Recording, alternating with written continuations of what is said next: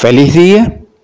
Transmitimos la edición 226 de Superando Nuestros Límites desde Barquisimeto, Estado Lara, Venezuela, con gozo, anhelando dentro de nuestro corazón que en el nombre del Cristo la paz más profunda reine en vuestro corazón, en vuestro espíritu, para que vuestras vidas sean plenas de felicidad y de prosperidad Amén.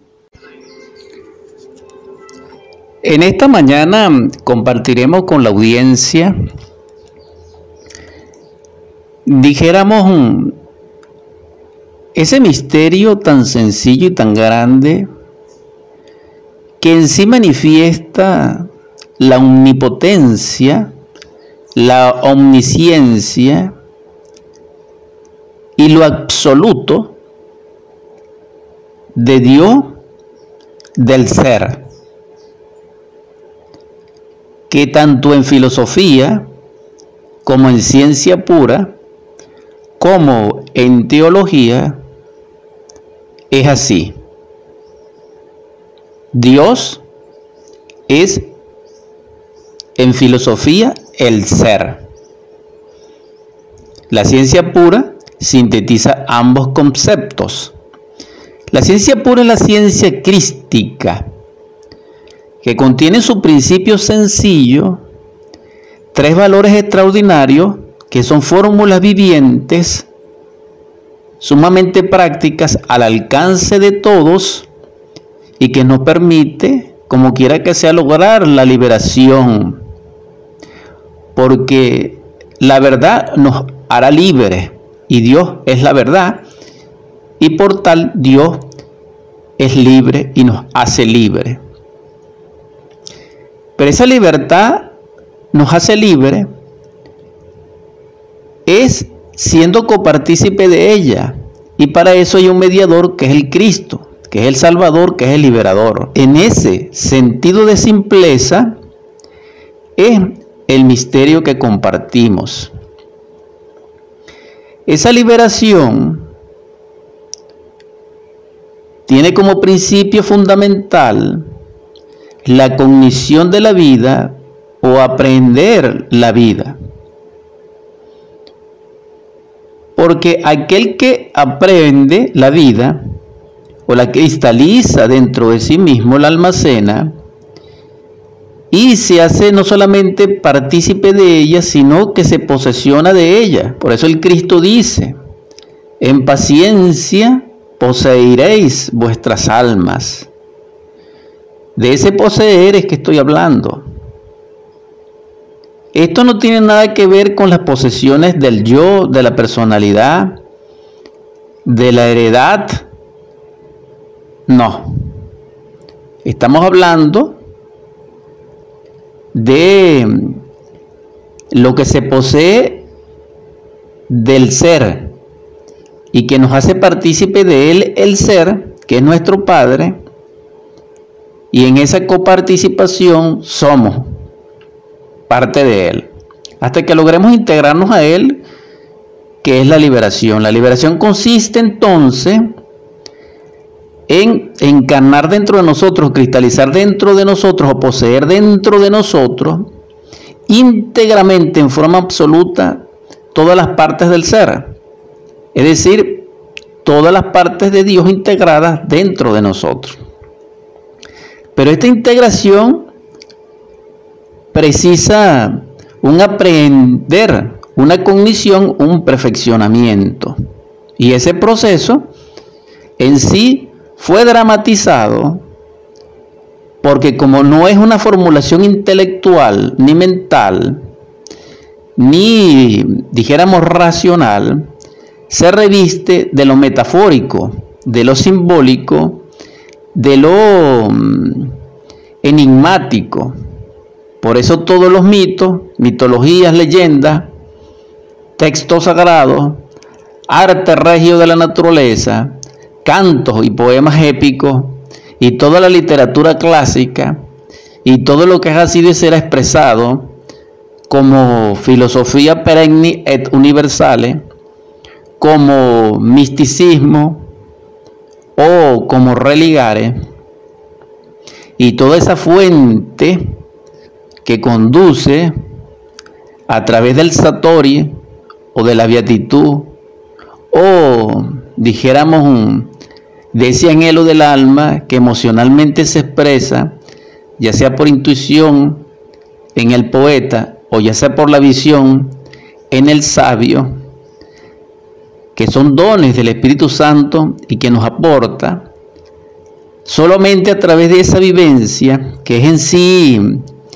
lo devocional, en principio o en comienzo, nos lleva a poseer la verdad dentro de nosotros, experimentándola a través de la experimentación mística de lo real, y esa experiencia es totalmente religiosa, es totalmente esotérica, no exotérica, es totalmente yogística, es totalmente brahmánica, ketérica, cabalística. Es decir, cuando se experimenta lo real dentro de nosotros, cuando nuestra conciencia libre del yo, libre de la mente, del tiempo, del espacio, este, este entorno, fuera, dijéramos, de costumbre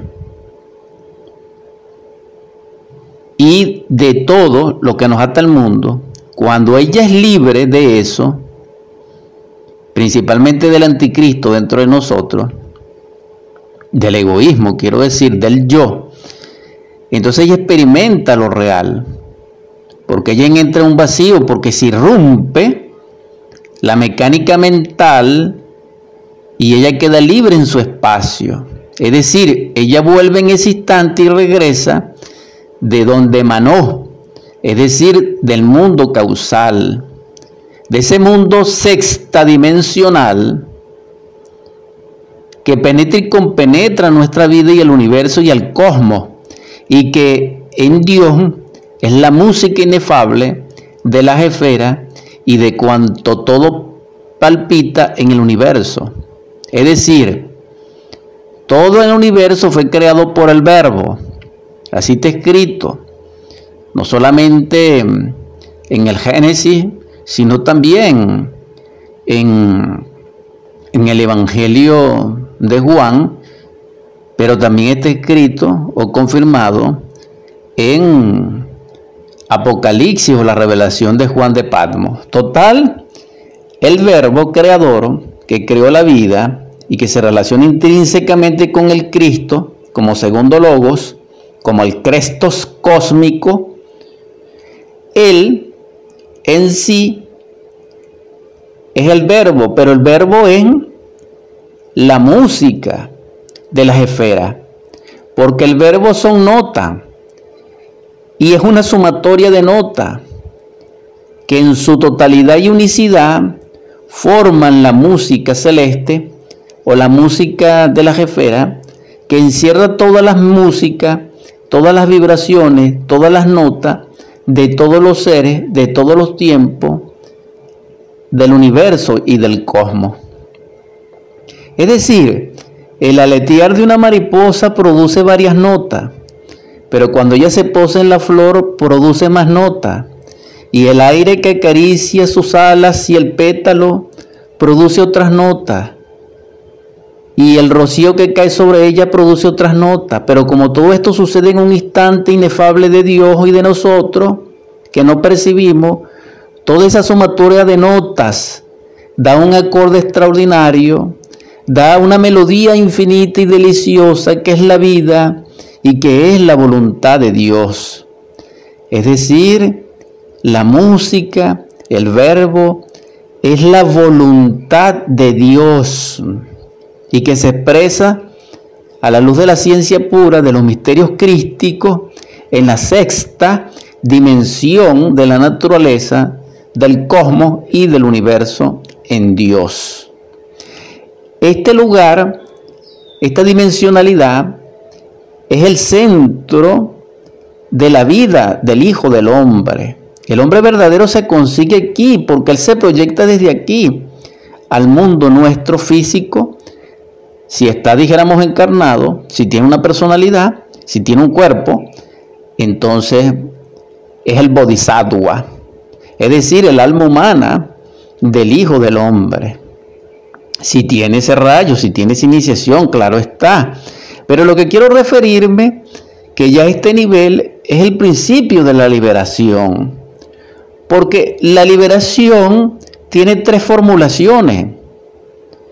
Por eso es sencillo y por eso es complicado para el ego y para nosotros que tenemos una personalidad calquiana, es decir, una personalidad irreverente, irrespetuosa, no devocional, totalmente mental, fría, intelectual y materialista, escéptica y anticrística.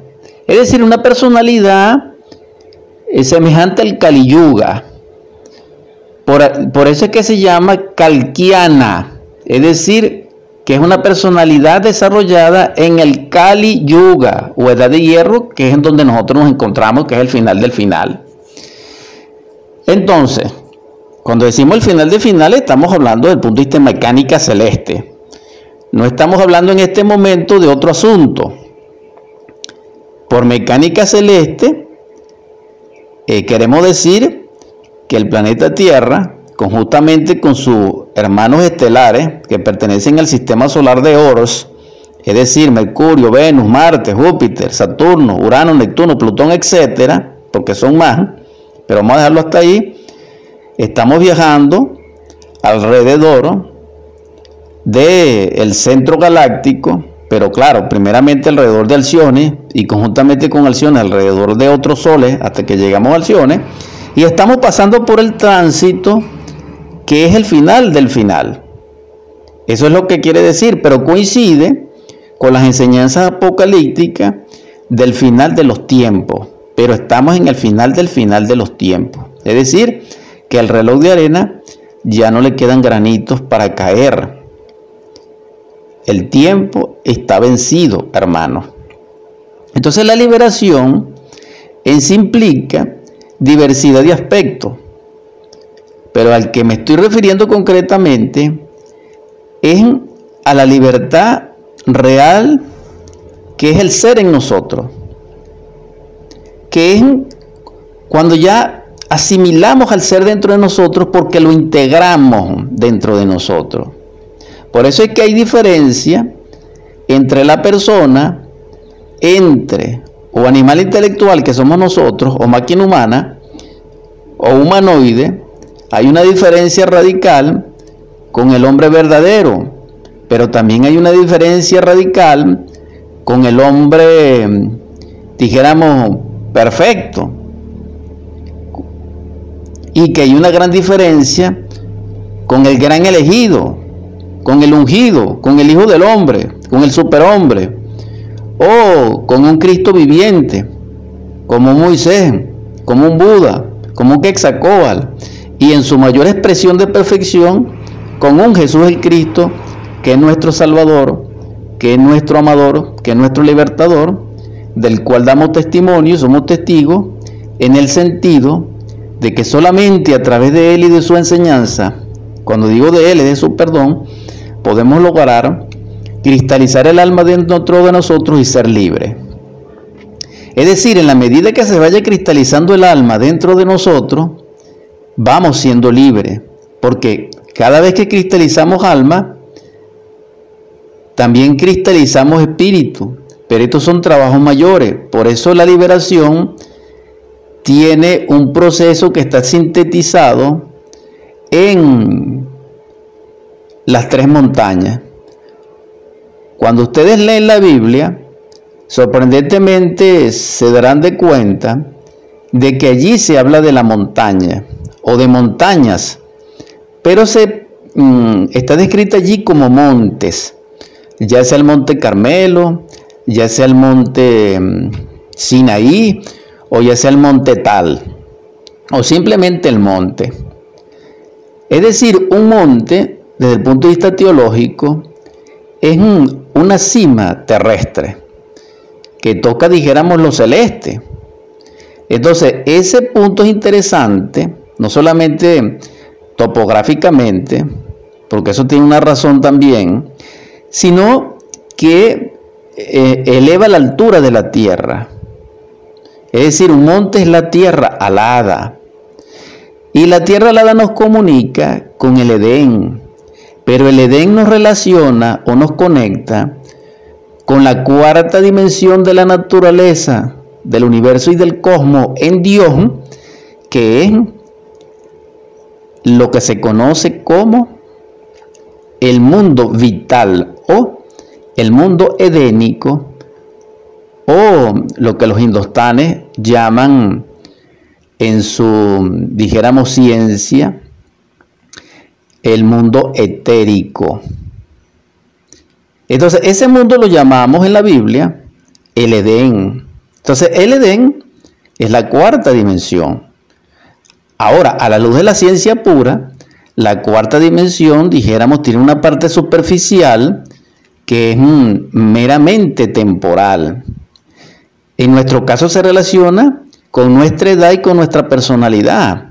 Es como un corte que estamos analizando o como un perfil del tiempo. Sin embargo, también tiene otro aspecto más profundo, que es el aspecto espacial.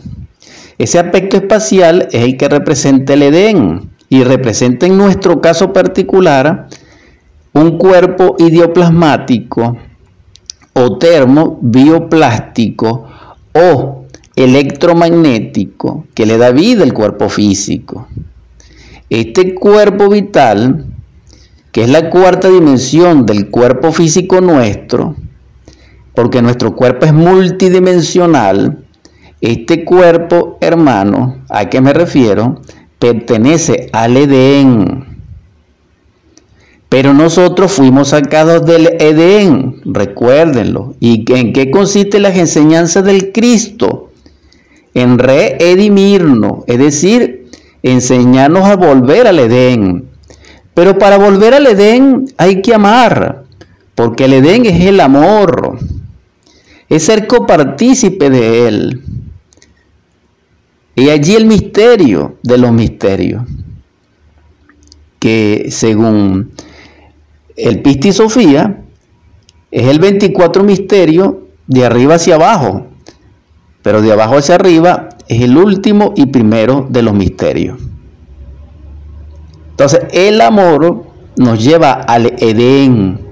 Es decir, quien sabe amar penetra en la cuarta dimensión de la naturaleza a través del éxtasis, a través del satori, a través de la exaltación más profunda que puede sentir un corazón humano, porque ya penetra lo divinal. Entonces el amor nos diviniza, el amor nos exalta, el amor nos libera. La fuerza liberadora más portentosa que puede existir y de la cual nosotros podemos, em, dijéramos, depender de ella para liberarnos, o tomarla como arma es el amor. El amor en este caso es como la gota que cae sobre la piedra. Con el tiempo la perfora, la devasta, la desintegra. Es decir, el agua volvió, volvió o convirtió la piedra en nada. Es decir, la transformó pero a través de un proceso destructivo. La volvió, dijéramos, líquida. Ya no se ve. ¿Dónde quedó la solidez y la densidad de la roca que recibe esa gota a cada instante, constantemente? Entonces, así es semejante el amor. El amor es capaz de liberarnos esa es la similitud que quiere expresar, que es un poder, es el poder de los poderes. Y solamente nos hace partícipe de él cuando hay dentro de nosotros pureza de corazón. Pero para que haya pureza de corazón se necesita eliminar al ego, porque el ego no es puro. El ego es lo contrario a ser puro. Entonces, todos los que tenemos ego, no podemos amar. Si queremos, sí. Si tocamos los niveles más altos de querer, sí, pero eso no es amor. Porque si no fuéramos libres. El amor no esclaviza, el amor libera. Pero el querer en su más alta expresión esclaviza, igual que la pasión. Entonces, si vamos a hablar de amor, tenemos que hablar del Cristo, porque Él es el amor, él es el amor en obra, Él es el amor en legado, Él es el amor en drama, Él es el amor en palabra, es Él, es él el amor liberándonos, Él es el amor vertido en carne, en sangre, en humanidad. Por eso, Él es el liberador. Pero Él comienza dentro de nosotros con un fuego. Porque el amor contiene el fuego. Al INRI. Ese INRI que está escrito en la cruz en el vástago vertical de la cruz y que está sobre la cabeza sacrificada y con la guirnalda de espinas de nuestro Salvador. Entonces ese INRI, que son cuatro letras, contiene el misterio de Melchizedek, como lo hemos dicho, y recordamos en este instante en forma contumaz para enfatizar la idea, la idea correcta, exacta, de que solamente el fuego nos lleva al amor. Porque el fuego en sí es el amor, porque el fuego es Dios y Dios es amor, entonces el amor es fuego. Pero el fuego consume y destruye, o el fuego consume y edifica. En nuestro caso, el fuego debe consumir al ego y destruirlo, pero debe cristalizar, edificar dentro de nosotros el Cristo, la iglesia trascendida, el castillo de Camelot, la isla sagrada o la ciudad descrita en el Apocalipsis como la nueva Jerusalén pero que los tratadistas antiguos llamaron el traje de bodas del alma, pero también lo llamaron el carro de Ezequiel o de Mercabac, pero también lo llamaron los cuerpos solares y también lo llamaron los cuerpos existenciales superiores del ser. Entonces, ese es el alma. El alma es nuestra vestidura sagrada, tejida por nuestra Madre adorable, a cada instante que vivimos y que morimos en el yo. Entonces ya va tejiendo nuestra vestidura. Ese traje de bodas del alma lo configura dentro de nosotros, lo confecciona con la luz de la luz en Dios Madre en nosotros, Dios en su aspecto femenino dentro de nosotros, y que en la expresión masculinizada, o en su aspecto dijéramos positivo o yang, se conoce como el Espíritu Santo a la luz de la teología de la Biblia. Entonces, hermanos, hermanas, en esta mañana compartimos la ciencia de la liberación y que tiene como vehículo es amar. Pero para amar necesitamos despertar el fuego dentro de nosotros. No el fuego de la ira, no, hermano. No el fuego de la lujuria, no. No el fuego del orgullo, no. No el fuego de la venganza, no. sino el fuego de Dios, el fuego de Pentecostés, el fuego crístico, geovístico, que la naturaleza contiene en nosotros por gracia del Espíritu Santo, por gracia del Hijo y por gracia del Padre, en nuestra simiente, en nuestra energía creadora, en nuestra energía generadora de vida. En esas aguas es donde se encuentra potencialmente el fuego. Por eso fue que el Cristo Jesús, el divino rabí, le dice y le contesta a Nicodemos, debéis nacer del agua y del fuego, o del agua y del espíritu. O en otras palabras, por eso consagraba, bendecía Elías, el profeta del Altísimo, encarnado en Juan el Bautista. Esto está claro en los cuatro evangelios, muy principalmente en Marcos, está clarito. Y San Juan el Bautista, el mismo Elías, en su espíritu y encarnado allí, bendice, consagra en arrepentimiento de agua. Pero el Cristo Jesús, que viene seis meses después de Juan el Bautista, de Juan el Bautista, que es Elías, repito, nos consagra y bendice en fuego. Entonces hay un bautismo de agua y un bautismo de fuego. Estos son dos montañas, dos montes. Porque la liberación consiste en ascender y descender por tres montes.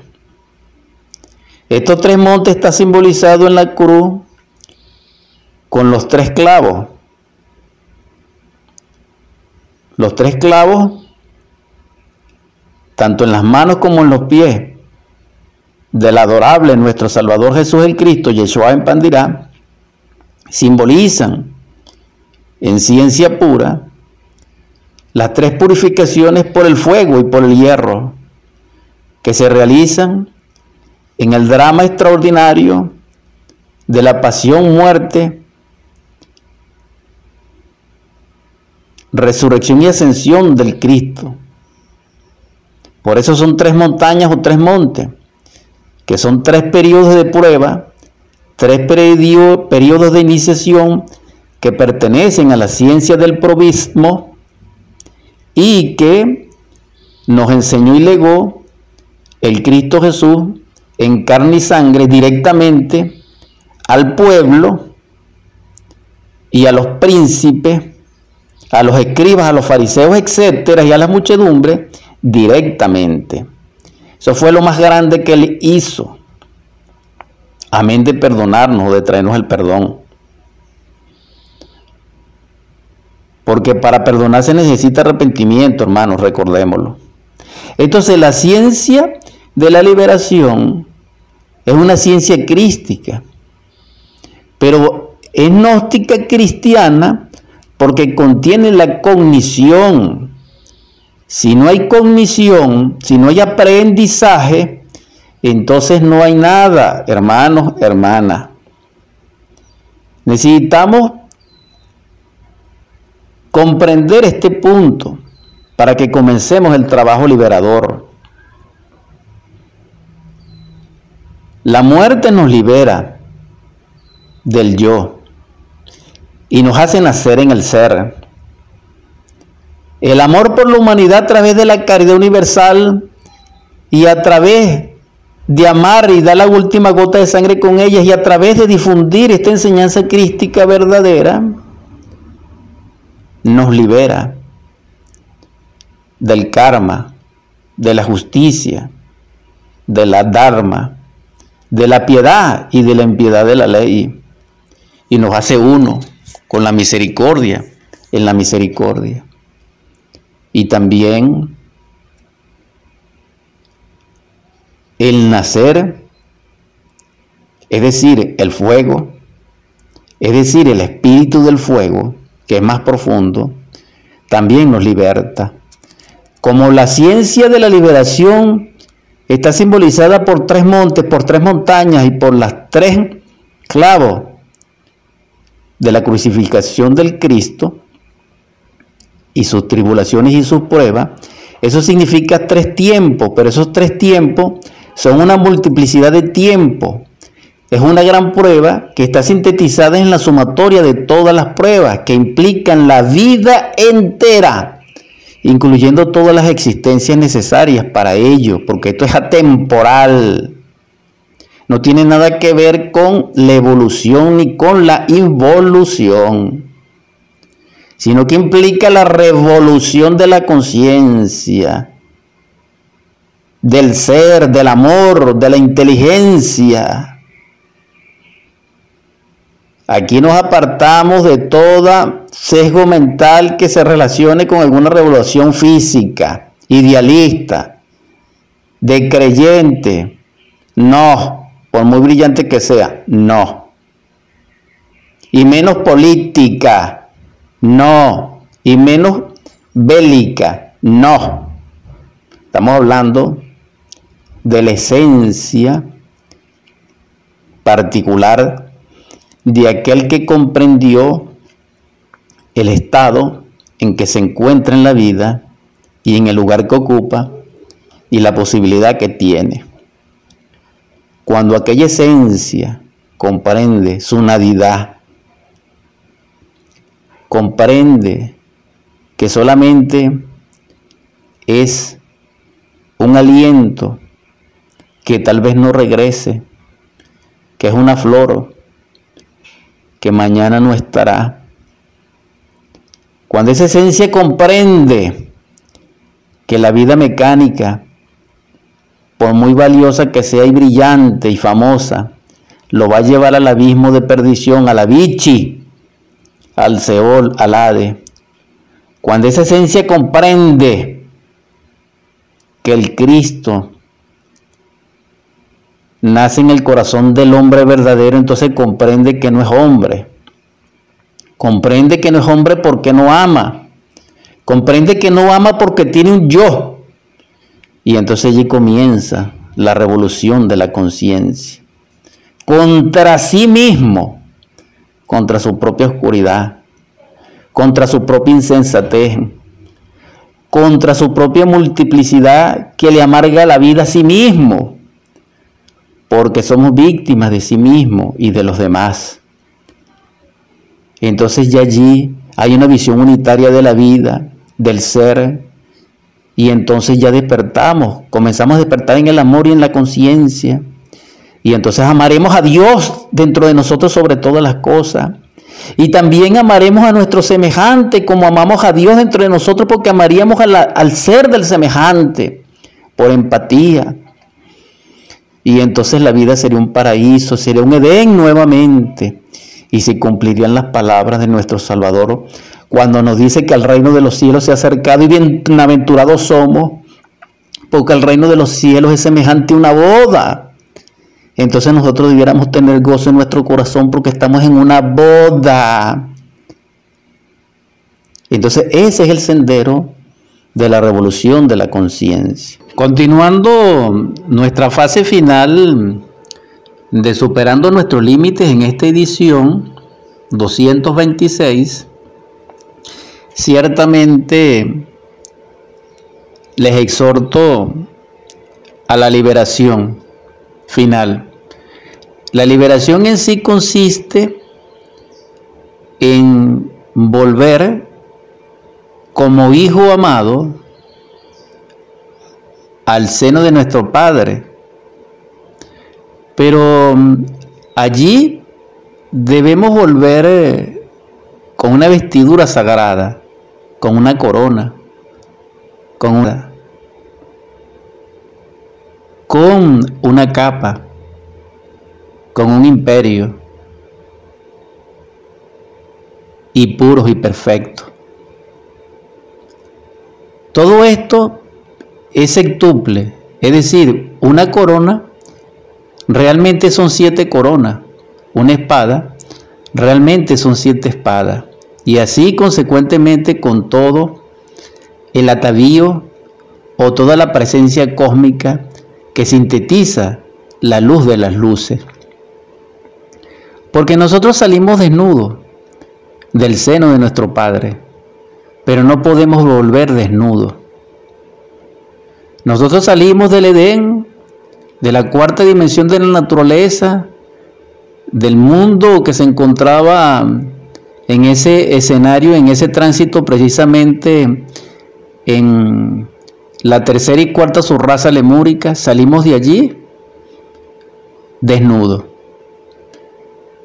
Porque algunos siempre estuvimos desnudos y porque algunos perdimos la vestidura. Pero debo aclarar, sin temor a equivocarme en nombre de la verdad, hasta donde tengo conocimiento, de que todos comenzamos desnudos. No hay un ser en el seno de Dios que sea manifiesto en la vida universal, cósmica y natural de un mundo que primero no haya sido desnudo.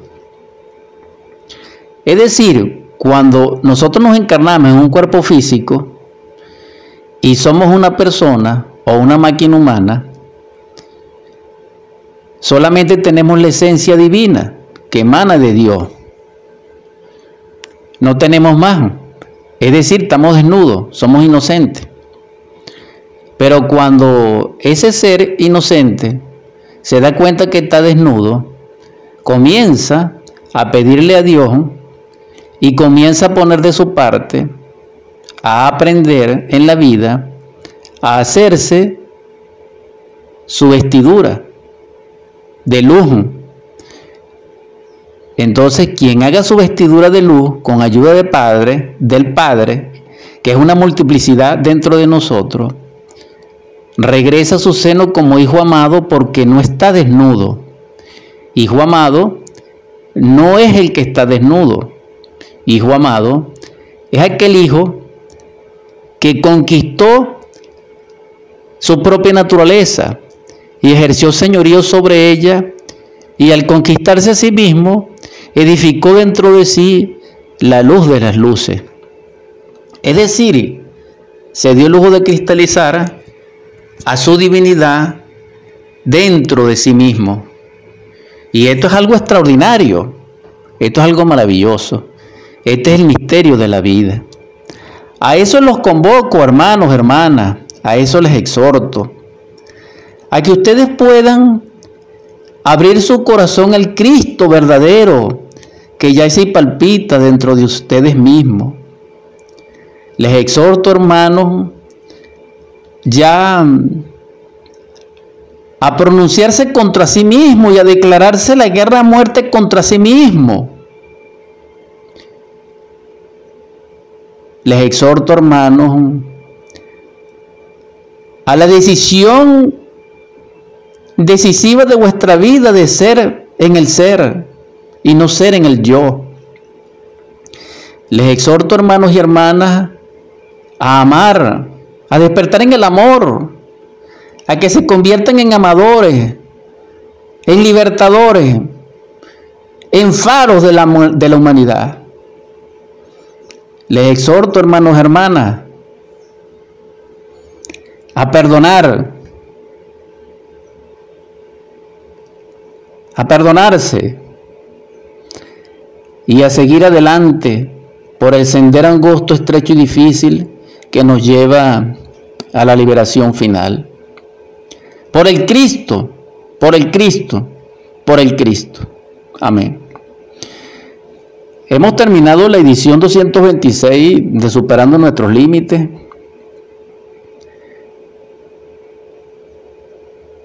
que resplandezca la luz sobre vosotros y os guíe. Vamos a convertir rápidamente estas ondas hercianas de cristal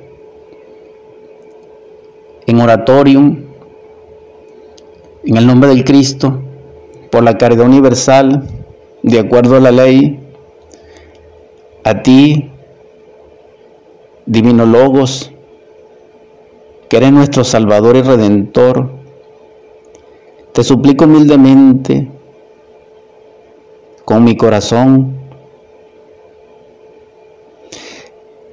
que doquiera donde se encuentre un enfermo,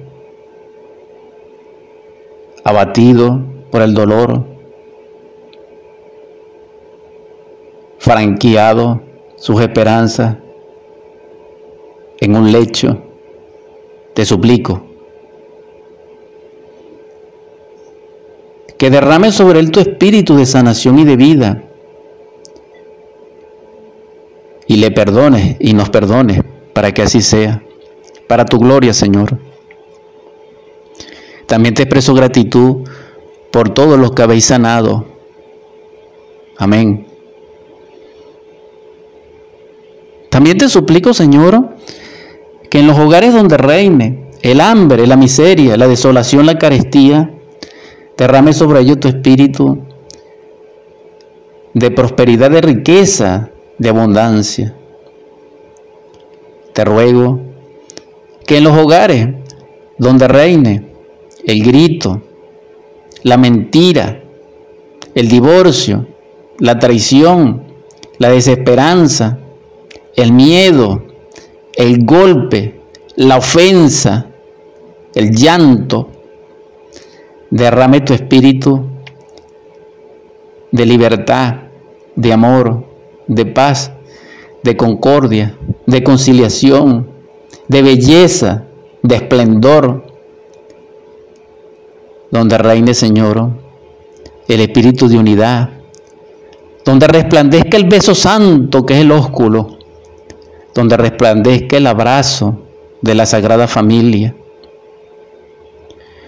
Te suplico también, Señor, que despiertes tu amor que es el verdadero en nuestra alma, en nuestro espíritu, en nuestro corazón, en cada parte de nuestro todo, en nuestro todo y en el todo de nuestro todo, Señor, para que así podamos amarnos, para amar a nuestros niños, para jugar con ellos, para proporcionarles belleza, para proveerles, para amar a nuestros jóvenes, para fortalecerlos, para guiarlos,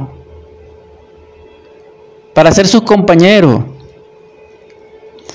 para así, Señor, amar a nuestros ancianos, sanarles, acompañarles, hasta el final de sus días, en dicha, en confianza.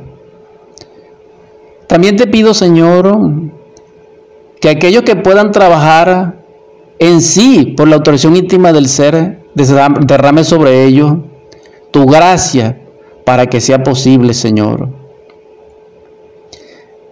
También te ruego, Señor, que consueles nuestro dolorido corazón de los seres amados que se nos han ido, Señor. Que Venezuela llore y que nosotros lloramos. También te pido que para ellos derrame su espíritu de libertad, de prosperidad, de protección, de acuerdo a la ley, por la caridad universal. Y que pues si pueden regresar bajo tu gracia, amén, Señor. Por último te pido que puedas despertar, Señor, el milagro de hacernos humanos y de darnos la fuerza de luz que nos permita liberarnos del yo, del dolor, del error. No se me olvida, Señor, suplicarte por la humanidad doliente, por la gran causa, por la muchedumbre que duermen, que sufren. Permite, Señor, que tu espíritu de amor, de sabiduría penetre en el corazón de los príncipes para que les ayuden. Amén, amén, amén.